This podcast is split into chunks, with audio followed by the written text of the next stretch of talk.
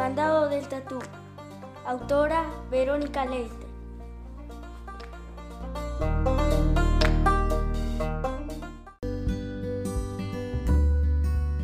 Otalcito siempre había vivido en una gran ciudad y claro, esta era donde más le gustaba vivir.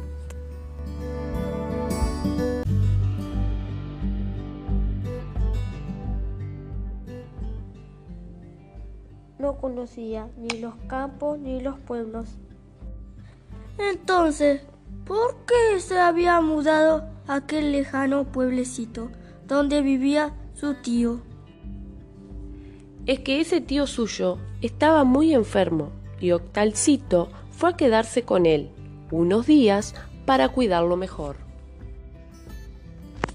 ¿Y doctor, cómo está? Mmm, está delicado, pero se va a recuperar si sigue mis indicaciones. Tiene que alimentarse con esta dieta que le dejo acá y tomar además un té de diente de león después de cada comida. El té es importantísimo para que se recupere por completo.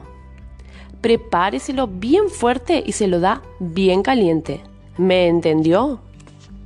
Diente de león. Pero, ¿dónde compro?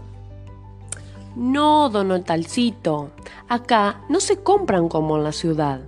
Es mejor si lo trae directamente del campo. Vaya a las afueras del pueblo, que lo va a encontrar enseguida. Mañana vuelvo. Buenas tardes.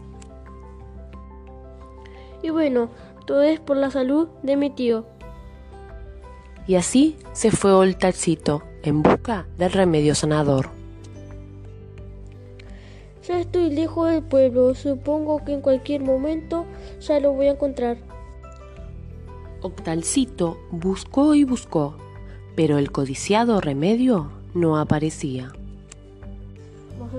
Al caer la noche, Otalcito estaba a punto de darse por vencido cuando creyó encontrar un león atrás de los arbustos. ¡Por fin! ¡Acá está! Pero en realidad se trataba de un gato montés, atascado en una canasta de huevos robada en una granja. Mmm, mejor espero que se duerma.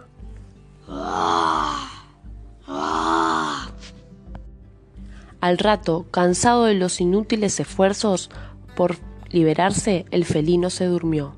Bueno, ahora sí. Despacito, sin hacer ruido. A la una, a las dos y a las tres.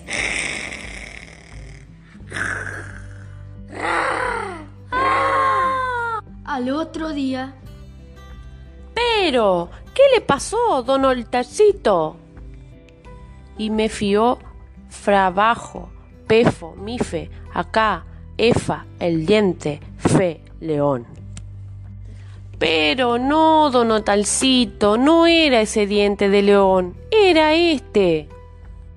Y fue así como Octalcito supo que esa plantita tan curativa con forma de pompón se llamaba diente de león.